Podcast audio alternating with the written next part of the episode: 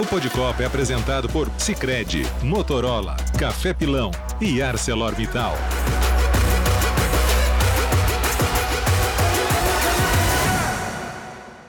Estamos no ar com mais uma edição do Pod Copa, o seu podcast que fala de seleção brasileira, de Copa do Mundo. Seleção que amanhã faz o seu último jogo na fase de grupos, aqui no Mundial do Catar, enfrenta Camarões e com um time totalmente modificado, Gustavo Hoffman. Tudo bem? Um beijo para você, seja bem-vindo.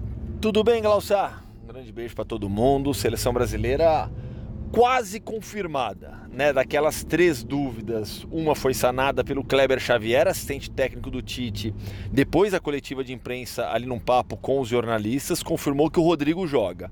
Daí as outras dúvidas seriam é, no meio-campo, Bruno Guimarães ou Fred. Eu vou de Bruno Guimarães e pela coletiva do Tite, eu acho que o indicativo é realmente esse, de Bruno Guimarães começando como titular.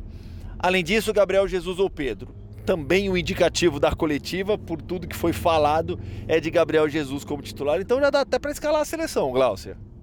Pois é, o Tite na coletiva perguntado né, das suas opções e tudo mais, aí ele começa a falar desse time reserva e cita, os caras jogam em grandes ligas, aí ele fala, o Martinelli e o Jesus jogam no Arsenal, titulares, enfim, aí ele já entregou, acho que também, né, Gustavo, e a gente já pode fechar esse time sanando essas três dúvidas e eu acho que não vai mudar disso, não. Não, bora lá então. Ó. Vai com Ederson no gol, goleiro do Manchester City.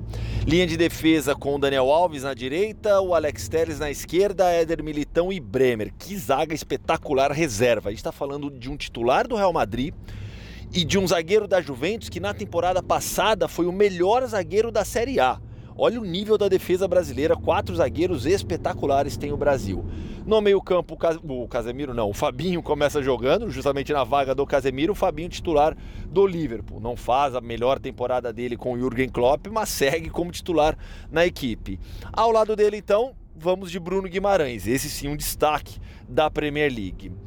À frente, o Rodrigo, jogando na função que é do Neymar nessa equipe e o atacante será o Gabriel Jesus, titular do Arsenal, os dois ponteiros pelo lado esquerdo, o Martinelli, pelo lado direito, o Anthony, jogador do Manchester United. Quem falou hoje também, véspera dessa partida, foi Daniel Alves, que amanhã vai ser titular, muito contestado, muito questionado. O Daniel foi perguntado pela, de, pela, pelo jogo passado contra a Suíça de não ter sido titular e ele disse que entendeu que naquele momento era um momento em que o time planejava e precisava mais de defesa, ele sendo mais ataque. Agora já pensando no adversário, já pensando Camarões. Como é que deve ser ali pelo lado do, do Dani Alves? Também tem gente de velocidade por ali. Kautoko Ekambi, atacante do Lyon, forte, muito veloz vai dar trabalho ali pro Daniel Alves. Certamente haverá cobertura, mas é um jogador de, de, de bastante velocidade. Sobre a forma como o Camarões vai jogar, é, é uma equipe que na Copa até aqui é, e, o, e o Rigobert Song já vinha trabalhando dessa maneira também. Joga num 4-3-3. Do primeiro para o segundo jogo mudou o meio campo, mas manteve o ataque. Embemou pelo lado direito, o Ekambi pelo lado esquerdo e o Choupo-Moting centralizado. Só que na partida contra a Sérvia, o Vansan Abubakar entrou e definiu a partida, né? Fez o gol de empate, deu assistência, ah, desculpa, fez o segundo gol e deu assistência para o gol de empate marcado pelo Chopo Motim.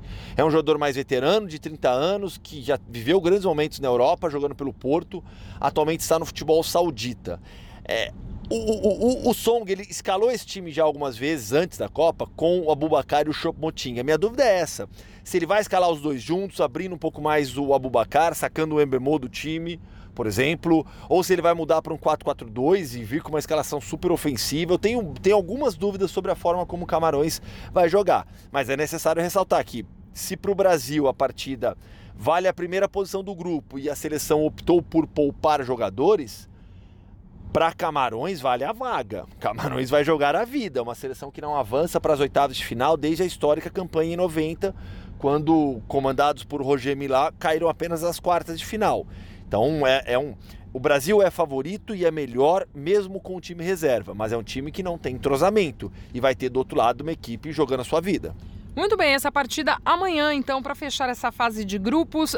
Brasil já classificado às oitavas de final, com este time tão modificado, reserva contra Camarões. Gustavo, obrigada pela parceria mais uma vez no Pô de Copa. E claro, né, amanhã, pós-jogo, tem aquela análise, hein, minha gente? Beijão, Gu. Valeu, beijo. Até a próxima. Ó, para encerrar aqui, o encerramento, uma participação especial no encerramento também, Nathalie Gedra aqui ao nosso lado, hoje acompanhando a equipe Brasil nessa cobertura da Copa. Dá um alôzinho para a turma, Nath. Apenas invadindo, né, equipe Copa, aprendendo com vocês. Sempre um prazer, viu? Ah, a gente que aprende ainda tem a sua companhia, que é o melhor de tudo, minha amiga. Um Esse beijo. time é muito carisma. A seleção verdadeira é essa, gente. É a seleção que cobre a seleção brasileira. Ah, um beijo, Nath. Obrigada. Beijo, gente. Beijo, meu povo. Amanhã tem mais Pô de Copa, hein? Até a próxima. O Pô de Copa é apresentado por Sicredi, Motorola, Café Pilão e ArcelorMittal.